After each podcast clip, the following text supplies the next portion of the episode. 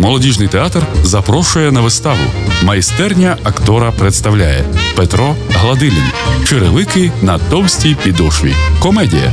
Захоплюючий та пронизливий дует заслужених артистів України Любові Веселової та Олексія Биша.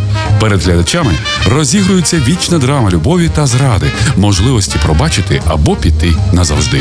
Сцена огороджена, мов ринг. Отже, знову чоловіче та жіноче, червоне та чорне. І вічна боротьба. Початок о 19 годині. Тривалість вистави 2 години з антрактом. Квитки можна придбати у касі театру за адресою вулиця Родімцева, 4 або замовити за телефоном 77 49 53. Вартість квитка 40 гривень.